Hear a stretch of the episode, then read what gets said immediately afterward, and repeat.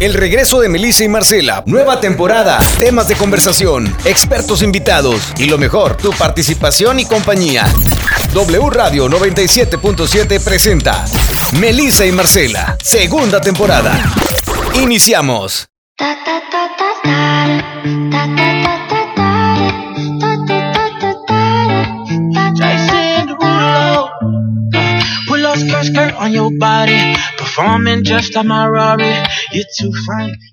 Hola, hola. ¡Ay, qué emoción! ¡Qué emoción siento! Ay, estamos aquí. de Hola, regreso. Marcela. Hola, ¿Qué Melissa. De regreso ya después de una pausa en lo que la primera temporada, gracias a Dios, eh, tuvo muy buena aceptación y estamos súper contentos por eso. Pero ahora estamos estrenando horario, estamos estrenando nuevo día y sobre todo, pues nueva temporada y con invitados de lujo como siempre, que esperemos que los reciban igual de bien que la primera vez. ¿Cómo estás, Marcela? Tú ya nomás te veo Ay. viajando, paseada. Ay, qué emoción. Oye, es que yo les digo eh, que ten- Muy tengo una amiga que también mi amiga. viaja mucho, ¿no? Entonces nos vemos muy poco y cuando eh, chateamos, primero el saludo es ¿cómo estás y en dónde estás?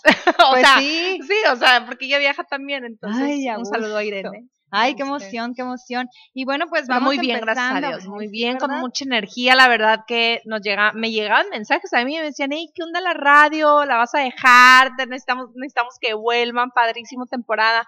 Empezaron a llegar mensajitos por, por Sí, Instagram muchos. y, y dijimos, no, pues tenemos que volver. Ay, sí, qué emoción. Pues aquí estamos de regreso. Y pues muchísimas gracias, Carlos Carvajal en Controles y en el público de W Radio. Pues muchísimas gracias por permitirnos estar con ustedes.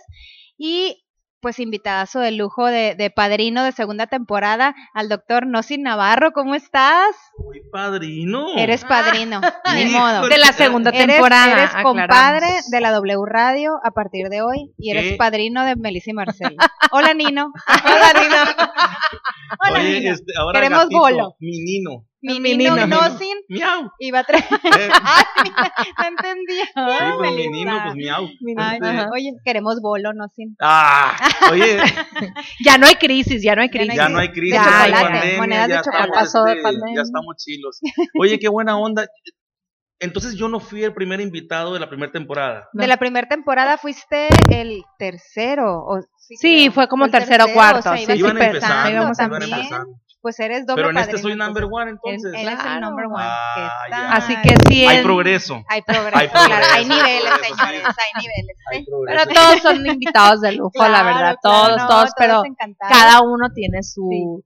Pues, Este, oye. Gracias. Pues ahora sí que entrando en materia porque el tiempo es corto, eh, pues estamos súper contentos con este tema también que quedó como que con muchas ganas de tomarlo del, del programa pasado donde hablamos de la victimización, ¿recuerdas? Híjole. Y, este, eh, y salió al tema la parte de los jefes y de la relación Ah, jefe-empleado Ujú. y este, entonces quedó como las ganas de, de tomar otra vez el, el, el tema, y, pero ya no tanto de la victimización, sino más bien la parte de la psicología de una empresa, Ok. ¿no? Tú, tú asesoras muchas empresas, Mm, más o menos, ¿no? Mencionabas que sí, que sí, sí ves esa parte. Sí. Entonces, qué delicada es esa línea donde de la relación del empleado del, del- del- con el jefe, sí. pero sobre todo de esa psicología del empresario para poder, ahora sí que como, como anunciamos el tema del programa del día de hoy, ser, hacer, estar, vivir, tener tu Fíjate que negocio. es el- la persona, te interrumpo un poquito. Claro, sí, para no, no, este, no, para- adelante. para No, es que le tienes que quitar la palabra, si no, si no, nunca aquí se nos calla. tienes que callar a los dos. Aquí es de déjenme hablar.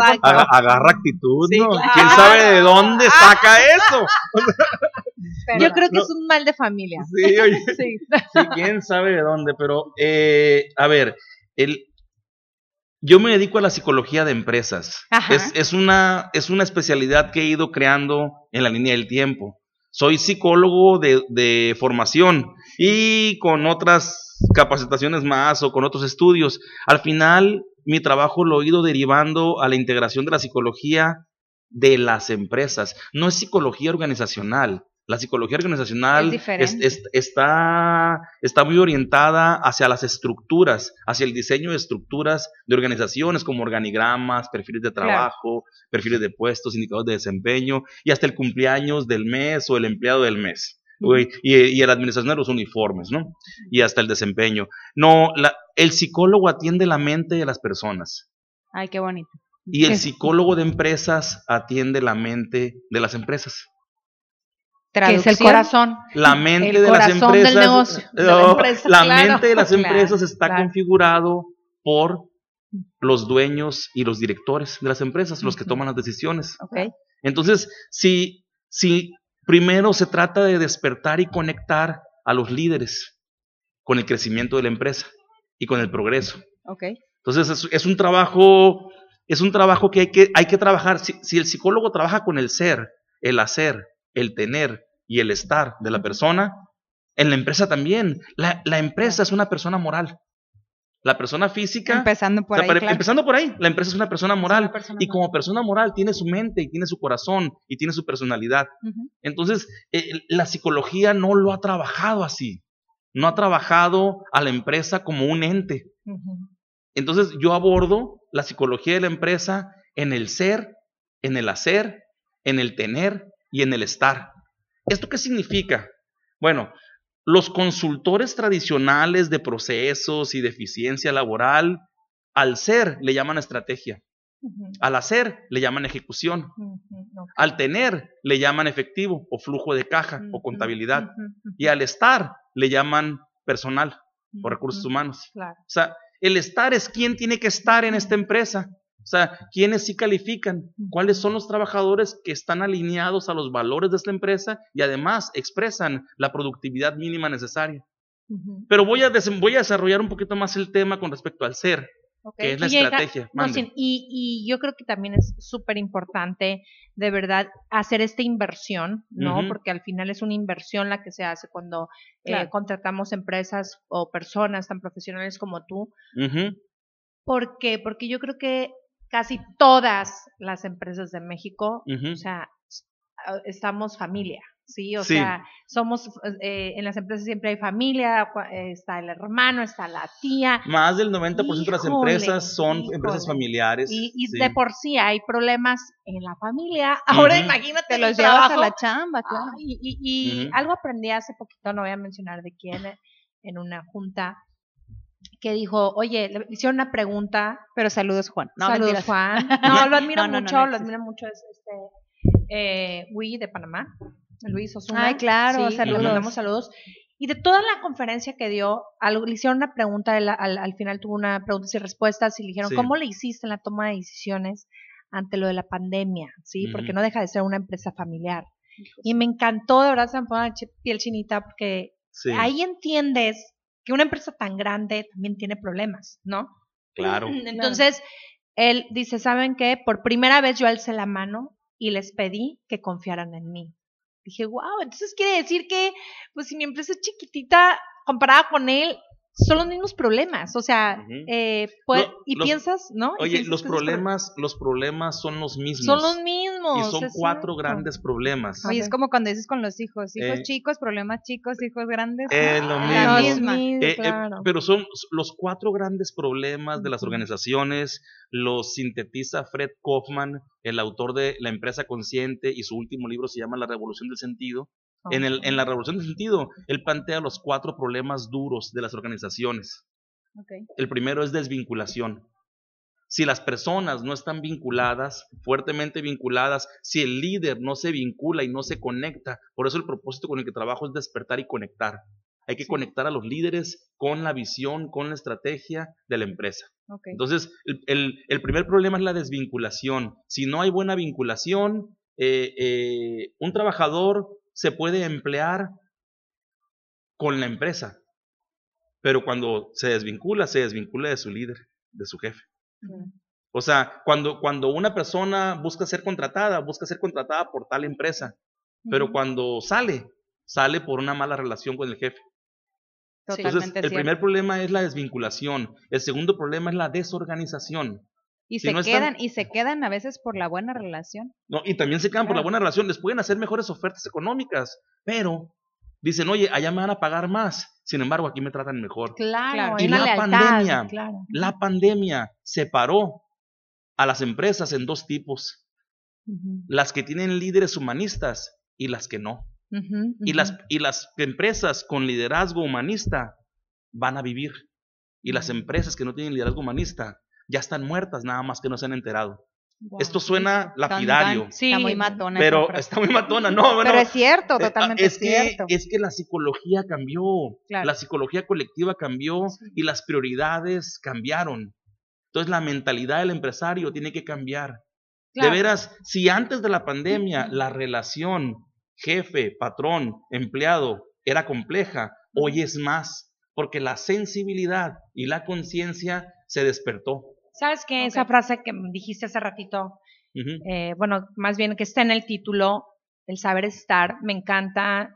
eh. Tengo una gran amiga que, me- que una vez le escuché y Abril Campos, que te mandó un Sí, gran no, abrazo, sí, mi- es, es de verdad. No es amiga, la Abril es No, hermana. Es hermana. Entonces me encantó su frase que me dice, es que sabes qué, Marcela, ella sabe estar. Estamos hablando de otra amiga y yo, wow, o sea, qué, qué perro se escucha, o sea, ella sabe estar. Y si es cierto lo que dices, sí, la pandemia marca un antes y un después. Sí. Y ahorita Platicamos de eso porque nos damos un corte de volada y volvemos con me Ay, cortó el chorro, me Sí. cortó el chorro. me cortó la inspiración. Oye, Volvemos, volvemos. Melissa y Marcela.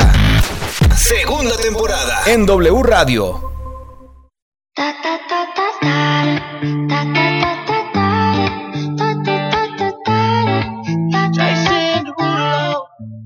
Bueno, seguimos aquí en nuestra segunda temporada de W Radio. Estamos Mm. de verdad de fiesta, muy contentos porque estamos, estamos, estamos hablando justamente de estar y bueno, aquí Mm. estamos en nuestra segunda temporada de Melissa y Marcela. Nos vas a poder escuchar eh, como siempre en nuestras redes sociales se vuelve a repetir, eh, bueno, como podcast, ¿sí? Así que vayan a Spotify, podcast. Está en iTunes, eh, está en ajá. Apple Podcast, Google Podcast y sobre todo, pues ya saben que todos los miércoles a las 6 aquí nos escuchamos en W Radio. Ujú. Y tenemos Bien. un súper invitado de lujo para los que apenas nos están sintonizando con un súper, súper tema que a mí la verdad dije, no, no, no, es que... Ay, tienen. Sí, ser, hacer y estar en tu negocio. Y les estaba comentando antes del corte que me encanta esa frase y lo importante es saber estar, porque puedes estar ahí sentada las, no sé, las ocho horas, ¿no? Pero estás ausente, como cuando los hijos, o sea, de nada te sirve que estés si no, es, si no eres una mamá presente El- o el- eres un jefe El presente. estar, el estar requiere, el saber estar requiere autoconocimiento, Claro, requiere estar en paz con uno mismo.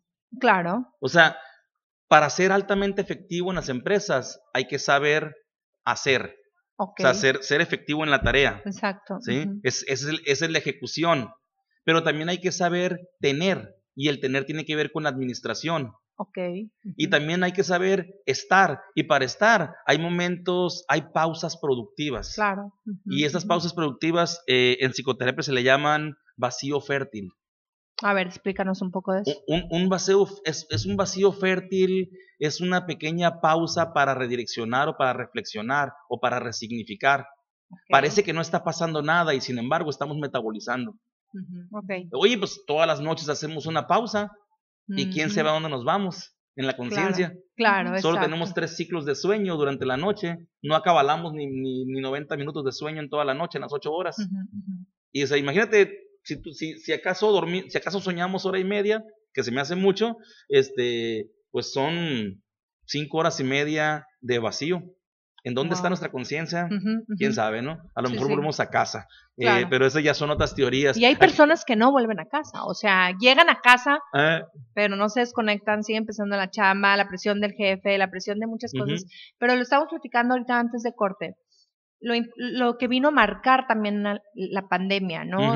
Cómo, o sea, te das cuenta de con quién y con quién no cuentas, qué equipo tienes. Ah, sí. Yo voy a hacer así un espacio pequeñitito que le quiero mandar un súper saludo a mi equipo de trabajo, Ariday Torres, que es la verdad, o sea, casi, casi eh, somos una, yo, como dice la canción, tú y yo uno mismo, Mm. en muchas cosas. O sea, fue una chava que de verdad se paró la chamba en la industria del turismo y me habla y me dice, Marcela, de verdad, ya no puedo estar sin hacer nada. Lo que esté haciendo, quiero estar haciendo con usted. Yo estaba Sí. haciendo otras cosas que Melissa sabe. Entonces, muy diferente a la industria del turismo. Y me dice, pues coloquialmente, yo jalo. Eso me encantó, la verdad. Este, O sea, sentir que tienes equipo y tienes respaldo todo el tiempo. claro, y me dice, es que yo la sigo a donde vaya. Y ahorita que ya está un poco más estructurado, que ya estamos formando otra vez de nuevo nuestro equipo, yo volteo y como dices tú, se formó, al, hay, algo, hay algo El, humanista, ¿no? el ser, el ser de tu empresa lo tienes que anclar a un propósito. Ok. Ok. A un eh, Simon Sinek le llama el juego infinito. Ese es su Ah, último libro. Simon Sinek, el último libro de Simon Sinek se llama El juego infinito. El primer libro de Simon Sinek se llama Empieza por el porqué. Es decir, define tu porqué. Y ahí te plantea lo que le llama el círculo dorado. Y el círculo dorado es un círculo de tres capas, como una cebolla de tres capas, en donde está la, la capa superficial es el qué, la segunda capa es el cómo y el, y el centro es el por qué. Ok. Normalmente queremos vender el qué, Así y luego explicamos el cómo. Pero dice, los grandes vendedores empiezan por el por qué. Y el por qué es tu propósito. Entonces necesitas empezar por tu propósito. Eh, las, organizaciones, las organizaciones exponenciales, hay un autor que se llama Salim Ismail y un socio de él que se llama Francisco Palau. A los dos los conozco, los tuve de maestros en una maestría, en maestría en dinámicas de negocios. Ellos, ellos le llaman propósito transformacional masivo. Es decir, planteate un propósito que va a cambiar el mundo. Google, organizar la información del mundo. Este, Imagínate. imagínate, o sea, el propósito, organizar la información del mundo. Aquí en Culiacán tenemos una empresa que se llama FIASA y ellos dicen devolver vida a la tierra. La madre de- O sea. ¿por qué? Porque los productos que ellos hacen son 100% orgánicos, que le devuelven vida a la tierra y tienen un objetivo. En la tierra, en el planeta, hay 5.5 millones de hectáreas. Entonces dicen, vamos a devolverle un litro de vida a cada hectárea sembrada en la tierra. Fíjate. Entonces, el primer paso siempre es el objetivo. El propósito, El no, el, propósito. no el objetivo, Perdón, el- el, el propósito. propósito. El objetivo está más anclado a la visión. Claro. O sea, el, el qué es la misión. El qué, esa es la misión. ¿A qué nos dedicamos? El por qué es el propósito, el sentido. Que, que Simon Sinek le dice, oye, tienes que plantearte un propósito hacia el infinito. O sea, o sea, es el juego infinito, es decir, no piensas a corto plazo, piensa a largo ¿A plazo. dónde quieres llegar? Sí, a trascender. ¿Sí? Entonces hay que trabajar con la trascendencia. Ahora, el cómo son los valores. ¿Cómo vamos a llegar allá? ¿Y cómo vamos a lograr este propósito? Ah, bueno, cu- ¿cuáles son las reglas del juego? Esos son los valores, lo que nos importa, lo que protegemos. Y eso hay que expresarlo en forma de lemas. Lemas sencillos, lemas claros. Este... No, sí, te quiero en mi oficina ahí dándonos Hay- de verdad hay ánimos, Lo voy a encerrar- ánimos. Siguen lo voy a invi- encerrar oye, aquí, siguen lo invitando al programa, grábalo. Oye, Claro. Oye, los valores, imagínate, en, en Tijuana hay una empresa que acompañé y que estamos volviendo a reactivar, este, a, a- a reactivar esta actividad. Después, eh, eh, ellos tenían 12 valores y les digo, no es posible que tengan 12 valores. No se lo saben ni ustedes que son los directores. Sí. Entonces, vamos a sintetizar estos Claro. cuatro valores en cuatro lemas. Y de los 12 valores lo- se lograron sintetizar tres, lem- tres valores por cada lema. Y el primer lema es, primero escucho. Es decir, ante cualquier problema, ante cualquier situación, Claro. ante cualquier dificultad, primero escucho. Mm. O sea, y es un, es un lema y es un código muy claro, es autoevidente, es fácil de entender, es fácil de codificar, es fácil de memorizar. Claro. Segundo lema, todos somos clientes. Cliente interno y cliente externo. Hay que tratarnos como clientes. Y el cliente es un voluntario. Oye, una vez una, una Oye, este, sí. chava en el mostrador me dice, es que sabes qué, no volteó a verme. El cliente no volteó a verme, no me volteó a mirar, o sea, nunca me vio a los ojos. Dije, es que sí es cierto, qué importante es, o sea, como cliente, cuando estás, cuando te están atendiendo a alguien, servicio al cliente, no sé, de una telefonía, de donde sea, y no voltees a Mm, ver a tu cliente. Sí, perdón, a la persona que te está atendiendo, sí. es un humano, siente. Entonces dije, No, es como cualquier plática. Si estás platicando con alguien, aunque sea una amiga y Claro, muchísima confianza y no claro. te ve, estás, ey, ey, ey, Oye, yo te lo observé hace rato que estábamos platicando antes de que empezara el programa. que no te veo. No, que tú ves. Nunca, Sí. nunca, este, volteas hacia la izquierda, derecha, ¿verdad? No, te están mirando fijamente. Y al cabo no tengo ojo. y al cabo no tiene ojo y bonito. Entonces, pero casi no vemos a los ojos, Sí. ¿no? Sí. Siempre, ¿de qué depende eso, no sé? O sea, Eh, es educación. O sea, el, los vendedores dicen que hay Fue que... Con razón, no me veas cuando estoy enojada que te. Oye, los, los, los, este, los, los vendedores hablan de el concepto entrevista. El vendedor, cuando te mira, no te mira fijamente a los ojos, te mira al punto medio entre los ojos, que es el tercer ojo. Van a decir que estoy visca. No. No. Yo te estoy viendo este punto de aquí y tú estás sintiendo que te veo a los ojos. Ok. ¿Por qué entre la vista, entre vista, está el tercer ojo? O sea, cuando tú estás viendo los ojos, normalmente brincas de un ojo a otro, brincas de un ojo a otro. No, o sea, si no Sí, quieres no, brincar ajá, de un ojo, ajá. no, concentra la mirada aquí. Y al otro lo estás viendo De directamente los ojos. A ver, veme, ¿Eh? veme. A ver, vamos haciendo un ejercicio. Veme, veme. ¿Eh? No Veme puedo, aquí. siento que no te veo. Y si es cierto lo que dice, no, si, si me estás viendo aquí, ¿Eh? sí me estás viendo. Sí siento que me estás viendo. Pero yo siento que te estoy viendo la ceja y no. Pues y sí, no pero la percepción del otro es que estás viendo los ojos. y eso es lo importante, Sí. ¿no? Eso es lo importante. Sí, es, es el contacto visual, pues. Pero perfecto. bueno, Bueno, de- volviendo. déjame irme a los valores, los Claro, lemas. va. Fíjate, primero escucho, luego todos somos clientes. Y luego hago la diferencia, que tiene que ver con excelencia, que tiene que ver con cambio, con esfuerzo, ¿sí? Y el, y el último lema es alto bien común para todo. O sea, Alto, bien. alto común. bien común para Claro, todo. Y los sintetizaron con. ABC, ABC para todo. Oye, ¿qué significa ABC? Pues ABC significa alto bien común. El alto bien común es el principio que rige la dimensión social y el camino de alineación al principio de la dimensión social es el liderazgo. Y el liderazgo es la influencia constructiva que tenemos con nosotros. El impacto pues de tu personalidad, el impacto de tu persona, de tu integridad, el impacto de tu búsqueda pues de la bondad y de la verdad. O sea, en verdad hay que trabajar con la integridad de los líderes pues. Sí. Oye, no sé, ¿y cómo eh, le comunicas al personal, a- a- ya, ya en general, o sea, cómo, cómo ya definidos estos, estos lemas, Ajá. cómo se lo comunicas a Ah, los se hace un kickoff, empleados? se hace una, se hace una convención. Ok. O sea, primero trabajas con el equipo directivo para definir Claro. bien el código de conducta, los valores, los lemas, la forma en la que se va a premiar, dirigir, corregir y conducir la conducta. O sea, no podemos dirigir a una tropa a base de simpatías o a base de estados de ánimo. Oye, si el jefe llega enojado, pues, o sea, oye, pues eh, tenemos una empresa lunática, pues que está no, están ahí a ver cómo efecto, está la luna hoy. Sí, a ¿no? ver cómo amaneció, pues. Entonces, no, claro. ¿sabes qué? Aquí trabajamos con valores. Y Ujú. cuando alguien se equivoca, nos remitimos a los valores. Cualquier error de la ejecución puede ser anclado directamente a uno de los valores. ¿Por qué? Porque te desalineaste. Claro. Entonces hay que redireccionar.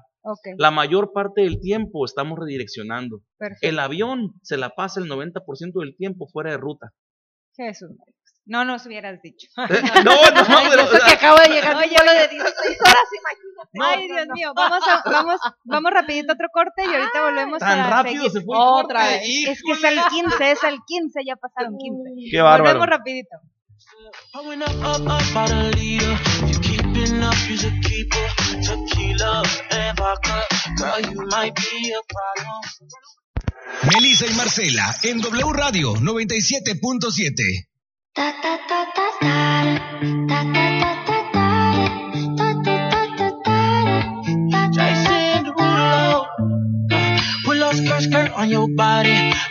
Performing just like my Rari. You're too fine, need a ticket. I bet you taste expensive. Going up, up, up out a leader. You keeping up, you's a keeper. Tequila and vodka. Girl, you might be a Y volve ay, de sopetón. No, está bien. Pues volvemos al, volvemos a, la- a ahorita al tema y pues muchísimas gracias a todos por seguirnos escuchando. Y bueno, ya tocamos el tema de, El ya hablamos del ser, en, en esto de, de la psicología de, de- a empresas, porque es muy diferente a lo que mencionabas de psicología organizacional. Nos tienes embobados con el tema, ¿no? Sí. Pero ahora vamos a entrar, me comentas, al hacer, que es la ejecución, Sí. ¿no? El Entonces- ser, el ser está anclado a la, estrategia, A la estrategia. y la estrategia, el corazón de la estrategia está compuesto del propósito, de los valores y de las competencias fundamentales. También hay que saber, es como una suerte de autoconocimiento. La persona trabaja con el ser y es autoconocimiento, es decir, para qué soy bueno, para qué soy malo, es más, en qué soy temiblemente invencible, pues, en qué soy de veras diferente a los demás, en qué lo puedo ser auténtico, único, que es lo, que, te hace te único. dicen, es que tú eres único. pues, Sí, ¿Cómo puedes cambiar el mundo tú, pues, con tu esencia, con tu presencia, con tu capacidad, con tu habilidad? Y bueno, ese es el corazón de la estrategia. También tienes que elegir un territorio, un nicho de mercado específico para hacer una propuesta de valor, una promesa de marca, una garantía de marca. Y luego comunicárselo a tu equipo y, e integrarlos y alinearlos a todos. Eso ya se llama ejecución. Y la ejecución se tiene que administrar por periodos. No puedes decir, oye, de aquí a 25 años vamos a dominar el mundo. Pues les puedes decir, de aquí a 25 años vamos a dominar el mundo, pero de aquí a 3 a 5 años vamos a lograr estas capacidades. Los es- escalones de la meta, ¿no? E- Es que se trabaja con una estrategia como un circo de tres pistas. A largo plazo, mediano plazo, corto plazo y plan de trabajo trimestral. A ver, no, sin corte comercial. A ver, Yo quiero saber algo. Ey, Otro. Ah, Otro. mentira. Somos muchísimas. Esta quiere terapia para ella, No, ¿verdad? no, Ya- no, esto es ya, más, ya ya está la ayuda. personal. ya No, ya cobran. Ya, Sí. ya. Las MIPIMES. Somos las, MIPIMES, somos Sí. una gran mayoría. Sí. Y a veces nos da miedo, decimos, no es que va a salir re caro esto. que te- A ver, es que mira, pyme, quiero decir pyme es un desatino. De- Ok. Déjame hacerte el planteamiento completo porque más o menos creo que sepa dónde vas y ya te, te ahorro todo el planteamiento. Mira, ¿Cómo ven? El emprendedor es cuando tienes de uno a cinco empleados. Claro. Ajá. De uno a cinco empleados, el emprendedor es una persona que piensa y estima y sospecha que puede cambiar el mundo y la realidad de acuerdo a una propuesta de valor. Ok. Ahora, la prioridad del emprendedor es validar su modelo de negocio y validar su propuesta de valor. Y cuando él contrata personas, contrata tareas. Ok. Y su mejor decisión es construir una estrategia de crecimiento y validar su modelo de negocio y su propuesta Es de a valor. lo que voy. Ese es un emprendedor. Eso es una. Ok. Espera. La pequeña empresa es de 6 a 15 empleados. Ok. No hay tal cosa como pyme.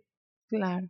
Pyme es pequeña y mediana empresa, Es como si fueran la misma cosa. La mediana empresa es de 16 a 250 empleados. Y ese es una condición distinta y un tratamiento distinta. La pequeña empresa de 6 a 16, de 6 a 15 empleados necesita, una vez que ya validó su propuesta de valor, vender para contratar mejor. Claro. Porque cuando como emprendedor contrataste tareas, contrataste personas que te ayudaran con la ejecución de tareas, lleva, trae, sube, baja, etiqueta, acomoda, cobra, factura, ¿sí? Entonces, en recoge. Ahora, Claro. cuando, cuando estás creciendo en pequeña empresa, ya necesitas contratar a alguien de marketing, a alguien de contabilidad, a alguien de logística, a alguien de inventario, ya, ya contratas funciones y para contratar funciones vas a tener que pagar más. Claro. Entonces necesitas vender más. Como ya identificaste tu cliente esencial, que es aquel que compra lo suficiente y con el suficiente margen para pagar el costo de tu crecimiento, entonces sí ya puedes contratar mejor en la segunda etapa, que es la pequeña empresa.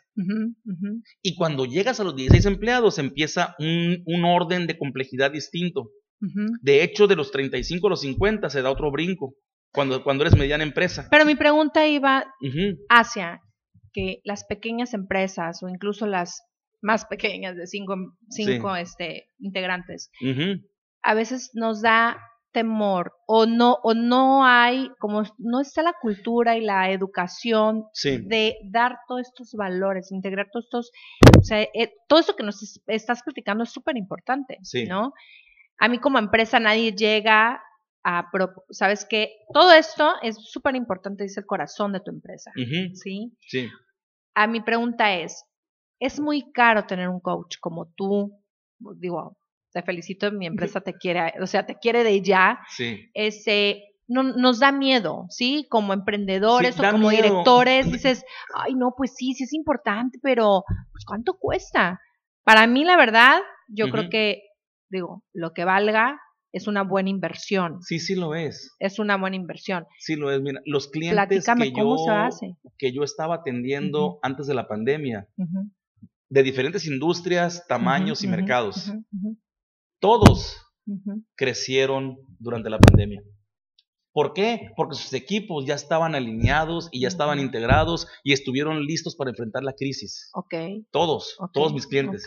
O sea, los clientes, o sea, y mis clientes no son clientes peregrinos de tres meses, son clientes de cinco, seis, siete años que hemos Ujú. venido creciendo juntos.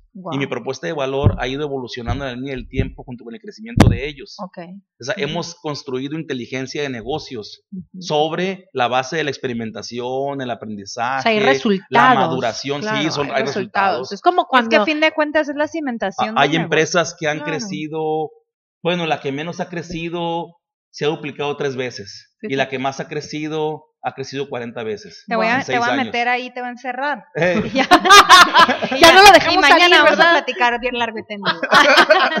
Vamos a platicar qué cosa. largo y tendido. Largo y tendido. Largo y tendido. Bueno, Enciérralo, yo oye, te y no ayudo hemos a, hablado- no hemos a hablado de ponerle hacer. No hemos hablado del hacer. el, el ¿qué es hacer, el hacer es un modelo de administración de logros trimestral. Ujú. Nomás escucha esto. Claro. Es un modelo de administración de logros trimestral. O sea, hay que enseñar a los equipos de trabajo a lograr cosas juntos. Sin ego, sin envidia, sin envidias, sin celos y sin drama. Oh, sí. Jesús María. O sea, con madurez, Claro. con entereza. Y eso se logra con conciencia, Totalmente. con mentalidad fuera de la caja. O sea, enseñar a las personas a darle un tratamiento constructivo al error es un logro enorme.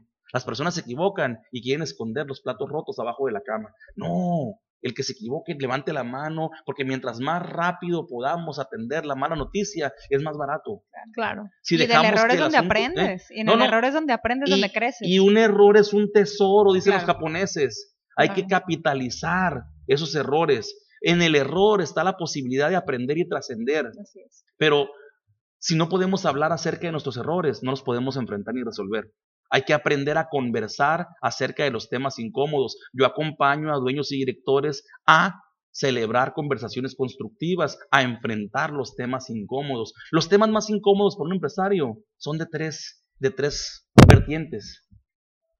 Familia, Mm. Mm, empresa, propiedad, dueñez. Claro. O sea, y si, y si el empresario no, o sea, oye, cuando lo enfrentas al dilema de qué es más importante para ti en tu vida, tu familia, tu empresa o las propiedades, el patrimonio.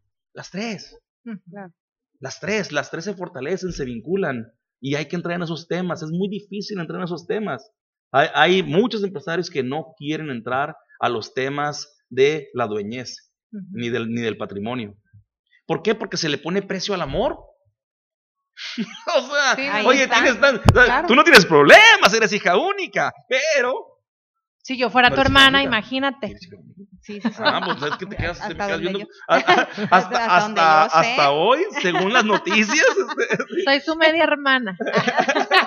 Ay, ojalá me encanto. Este, no, pero, pero es cierto, pero de todas maneras, aunque hay empresas de, de, de que la dueñez es un hijo único, eh, también, ha- también tiene Falta sus ver si tiene la estatura el hijo, ¿no? Para hacer ejecución claro. o para ser dueño. Porque hasta para ser dueños hay que educar a los hijos. Así es. O sea, eh, una cosa es trabajar para la empresa del padre y otra cosa es aprender a ser dueño de la empresa que el padre le hereda. Claro. O sea, y, y- y son, son funciones distintas, pues. Sí. Y se puede tener diferente, diferente acomodo, pues. No, y se da Sí. el, a mí no me interesa esa empresa, yo mi, mi, mi misión es irme a... Ser psicólogo. No sé qué. Ser psicólogo. Claro, Claro. eh, y, y no estoy en sintonía con la empresa de mi padre. Bueno, pues este... eh, Qué eh, frustración mi- hay como padre a veces. Se murió reprobado mi padre. Claro, ¿por Se qué? murió reprobado. ¿Tu papá a qué se dedicaba? Eh, tenía una empresa y cuando, cuando tenía poco antes de, cuando estaba en agonía, pues, Sí, sí, sí. y él me comentó así de frente y pues me dice, oye, me, me- prácticamente me muero reprobado porque tengo tres hijos empresarios y uno psicólogo. Y yo, me dejó clavada esa daga, me, me- me tomó como seis años asimilarlo. sí, claro. Este, Sí, porque eh, siempre para pa- como papá, pues tú, tú eres papá, ¿no? Sí, ¿Sabes? claro. Quieres, o sea, oye, estás trabajando para tus hijos y se los quieres. No, los pero yo ya, oye, pero yo ya tengo, ¿no? yo ya tengo bien claro que, que mis Sí. hijos, que mis hijos sean lo que quieran. Claro, Claro, espérate, claro. pero es el sensei de venimos- todos, o sea, nosotros Sí. aparecen ¿no? Así de, ay, gracias Dios, ya, se va a poner esto en orden. Oye, Ay, no, nos vamos otra vez, ay, Dios No, mío, Melissa, Dios mío, me quedo. paz. Dice un amigo que ando, oye, dice un amigo que ando repartiendo luz. Anda pero repart- este- Ah, eso, claro que repartes luz. Claro. Y mientras nos salpicas tantito del, de los brillos y la de luz, De nos ese al último corte y, este, y regresamos para hablar ahora sí bien, bien, bien del hacer. Del hacer, y gracias. Del.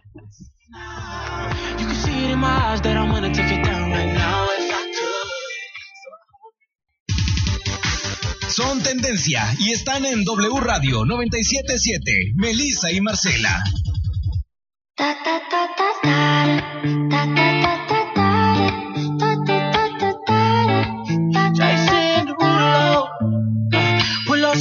on your body. Performing just like my Rari.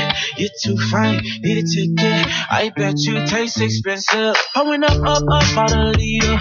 You keeping up, you should keep it. Tequila and vodka. Girl, you might be a problem. Run away, run away, run away, run away. I know that I should. But my heart wanna stay, wanna stay, wanna stay, wanna stay now. You can see it in my eyes that I wanna take it down. Y regresamos otra vez. Aquí estamos.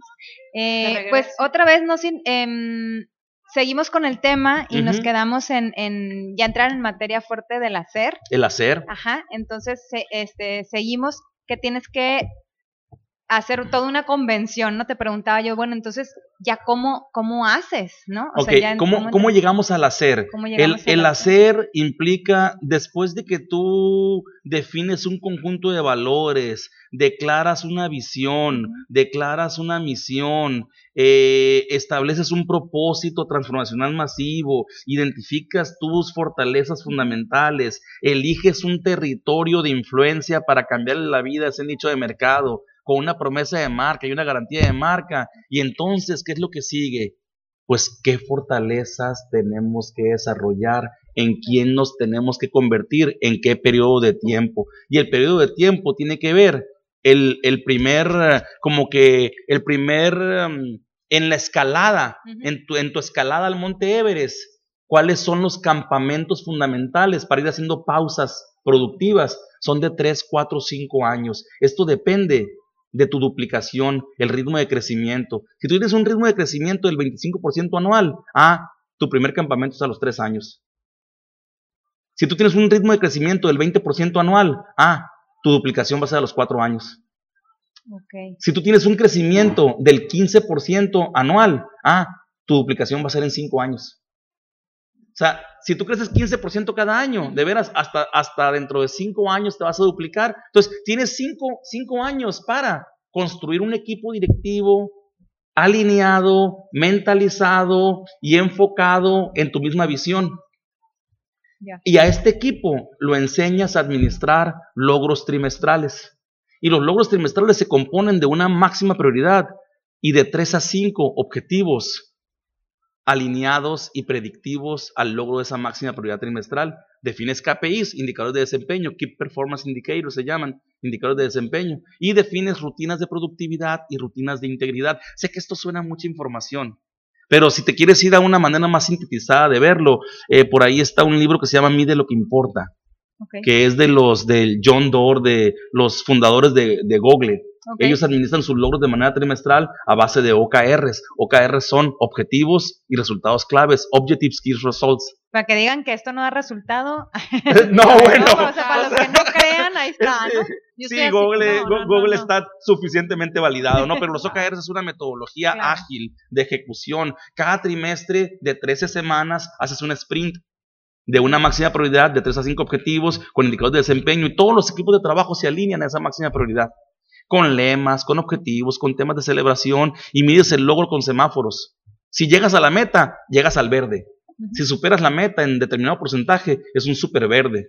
Oye, no llegaste a la meta, te quedaste casi, casi, Es un un fosfo, fosfo. un casimerito como el, como el, como Como el bebito, o sea, juguetito, ah, ah, es amarillo, pero hay un punto en el que repruebas, Claro. es rojo. Entonces, pero así como hay rojo, también hay azul. Entonces, el azul es tirar la casa por la ventana, serpentinas, cohetes, o sea, este, ¿de qué manera vamos a celebrar el logro este trimestre? ¿De qué manera? Claro. O sea, Oye. de veras, de veras, ¿cuál va a ser el tamaño del pastel que nos vamos a repartir? Ok. ¿sí? La administración de logros trimestrales es, es, un, es un modelo, es un modelo ágil, pues, es un modelo ágil de ejecución. Hay que enseñar a la gente a lograr cosas por periodos cortos. Por eso Porque- mi pregunta era hace rato, o sea, más o menos, digo, yo sé que no me vas a dar ahorita todas tus tarifas, Eh. como si fuera abuelo, ¿no? Sí. Este, pero mi pregunta iba enfocada a eso. Por ejemplo, yo tengo una amiga que dice, es que, le digo, ¿y por qué franquiciaste tu negocio? O sea, eh, iba en crecimiento, es que no puedo, no puedo, no, no, o sea, no puedo manejar tanto personal, es mucho para mí. Ah, bueno, Yo el- creo que si uno sin llega a su vida, le cambia, o sea, cambia y empiezas a organizar, o sea, primero, como dices, empiezas a trabajar con la dirección y ya te vas. En la medida que creces, la complejidad aumenta, la complejidad de un Claro, negocio pero aumenta. no todos lo asimilamos. ¿Y qué dices? No, pues mejor franquicio, sí, entrego y, y nada más. Bueno, me el, quedo con el la modelo de franquicia. es un modelo de negocio está también. padre. Es un modelo de negocio, o sea, este... No lo eh, critico, pero no, a no, no. Starbucks le funciona muy bien. Sí, claro, gol, que nos den un No, y al cappuccino, un también, este, y este, eh.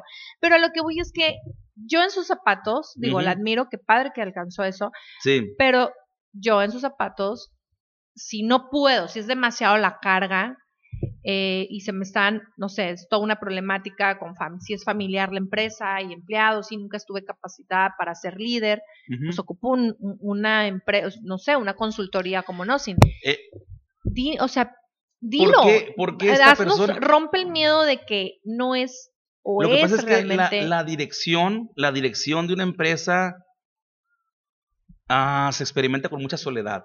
La soledad de la dirección es, es dura. Se toman, se enfrentan dilemas, se toman decisiones, se coordinan Claro. diligencias y se soportan desenlaces. Son las cuatro Ds, las cuatro dimensiones, pues, dilemas, decisiones, diligencias y desenlaces, pues, eh, o destino en la organización. Eh, si la organización empieza a crecer, empieza a crecer la complejidad. La complejidad de una empresa está determinada por la cantidad de empleados y la cantidad de operaciones que realiza la empresa. Matemáticamente hay fórmulas que pueden calcular bien la complejidad, pero el corazón del director también lo experimenta. Aunque no lo pueda calcular, lo padece y lo siente. Y sobre la capacidad de tracción que tenga un líder, se pueden soportar cierta cuota de trabajadores alineados y apegados a su tracción, pues a su, a su magnetismo, a su carisma, a su liderazgo, a su influencia. ¿sí? Y supongamos que un líder puede dirigir a 30 personas, 35. Muy bien. Conoce a todos, porque a cada uno los fue contratando de manera personal, conoce sus nombres, las historias de sus parejas y de sus hijos, a qué escuela van. O sea, pero este, esta cercanía se va diluyendo conforme la empresa empieza a crecer. Ya a los 35 se empieza a debilitar ese liderazgo y tiene que Delega. delegar, tiene que aprender a medir el Y Qué desempeño. difícil, porque y hay tiene- personas que no, sí. no nos gusta Ah, bueno, delegar. Para los 50 empleados ya necesita. Haber formado a un equipo directivo en el cual soportar sobre sus hombros la dirección de cada una de las funciones de su empresa. El emprendedor empieza como hombre orquesta y después contrata funciones, pero después esas funciones las tiene que alinear y tiene que desarrollar el liderazgo de esas personas claves. Entonces, y para cuando llegó a los 50 empleados, ya, ya, si no tiene ese equipo directivo, la, la operativa se carga de drama, se carga de teléfono descompuesto, y el enemigo es el ego. El enemigo es la falta de humildad y la falta de responsabilidad En en, los todo. que, en, en todo, En en todo. O sea, la responsabilidad para asumir las consecuencias de los errores cometidos y la humildad para detectarlos, admitirlos y Sí, el corregirlos. punto de inflexión importante. Sí, sí, o sea, entonces, pero tiene que ser el binomio responsabilidad-humildad, porque responsabilidad sin humildad engendra arrogancia y humildad sin responsabilidad engendra sumisión. Ni un arrogante ni un sumiso te convienen. No. Te conviene Claro. un líder responsable y humilde, es decir, que sea protagonista de las buenas y de las malas y que sea aprendiz de las experiencias. Claro. ¿Esto para qué? Para expresar y escuchar el qué, el por qué y el para qué de la tarea, la función y de la empresa y poder coordinar y coevaluar el desempeño. Se trabaja con las tres dimensiones de la No, y, el empresa. ser- y que el líder sea el aprendiz te hace también parte de la humildad porque sabemos que todos necesitamos de todos. y Claro. siempre cualquier persona Ujú. te va a enseñar algo. Se llama interdependencia. Claro. Se llama interdependencia, o sea, este que, que, que todos al final dependemos de la interacción de todos. O sea, nadie es por sí y per se quien es. Todos somos en función de la red de relaciones que formamos. O sea, nadie es un ente. O sea, el, el- el concepto del individuo es este. mm, es medio falaz. porque, porque no hay tal cosa como autónomo. Puede ser autónomo, eh, Para actividades y para algunas cosas, pero en sí, sí, autónomos es que te riges por tus propias normas es. y es real en tu dimensión, ¿qué será? O sea, en tu dimensión íntima, pero ya en la socialización Claro. hay que hay que adaptarnos y sí, o sea, coordinarnos puedes ir al súper solo, ¿no? ¿eh? Pero sí, Sí. puedes ir al súper solo. Y al baño también, pues, solo. pero este, eh, Claro, eh, eh, pero la, la autonomía, pues también nos lleva al respeto del otro, así es. al respeto del otro. Oye, Entonces, no, sin, pues, ay, no. Se No, nos mételo, acaba el me- tiempo. enciérralo, de verdad. Déjame decir sí. las tres dimensiones de la Ah, sí, empresa, ver, por lo a menos. ver, las O sea, tres las tres dimensiones. de la empresa son persona, relación, resultados. Así Wow. como en la realidad física está largo, ancho y alto, en las empresas está el cuidado de la persona, Claro. el cuidado de la interacción entre ellos y el desempeño del resultado. A la persona la atendemos con responsabilidad y humildad. Hay que trabajar con su conciencia para despertar su responsabilidad y su humildad. Persona. La relación, persona, relación y resultado. Son los tres igual de importantes. Es el circo de las tres pistas. Los circos estelares tienen tres pistas, dice el broso. ¿Sí? Entonces, este, eh, lo acabo, no, no lo había escuchado. Sabias o sea, palabras. ¿eh? Sabias palabras muy Sí, ciertas. entonces, este, eh, así también el- las tres dimensiones de la empresa son persona, relación, resultado. Así como la estrategia también es a corto, largo y mediano, Mediano plazo. plazo. Largo plazo es el sueño, mediano plazo es en quién me tengo que convertir, corto plazo es un año, qué debilidades tengo que superar, restricciones se le llama, la teoría de las restricciones de este el libro de la meta y el plan de trabajo es del trimestre. El año tiene 52 semanas. El trimestre es 52 entre 4, son trimestres de 13 semanas. La primera semana para planear el, el plan de trabajo y las siguientes 12 para ejecutar. Perfecto. Po- A ver, Y hay todo un, hay todo un modelo todo de acompañamiento para eso. Oye, ¿eh? no, sin, pues te Entonces, tenemos que traer otra vez. Ahorita vamos a agendar ya traerme o contratarme. Melissa, Eh, traerme o Las contratarme. dos, las dos. conmigo contratado. Sí, la verdad. O sea, Oye, ¿dónde te encontramos, no sin ya para despedirnos? En redes, mi nombre. G-N-O-Z-I-N es. No me ganaron el nombre en las redes. Entonces, este, ¿Cómo eh, en? Facebook Claro, es no, facebook.com diagonal nosin y nosin.navarro también. En Instagram también estoy nosin y nosin.navarro porque es una cuenta personal y una cuenta de negocios. Perfecto. Oye, Sí. este te voy a pedir ahorita los libros que citaste aquí para Sí, poderlo los traigo aquí publicar para- y, Ah, y poderlos recomendar. Claro. Y pues eh, ahorita agendamos la próxima, la segunda, la segunda parte de este tema porque de verdad que nos dejaste anonadados. Nos escuchamos el próximo miércoles. Muchísimas gracias y los dejamos en la programación de W Radio. Bye bye. Nos vemos próximo miércoles.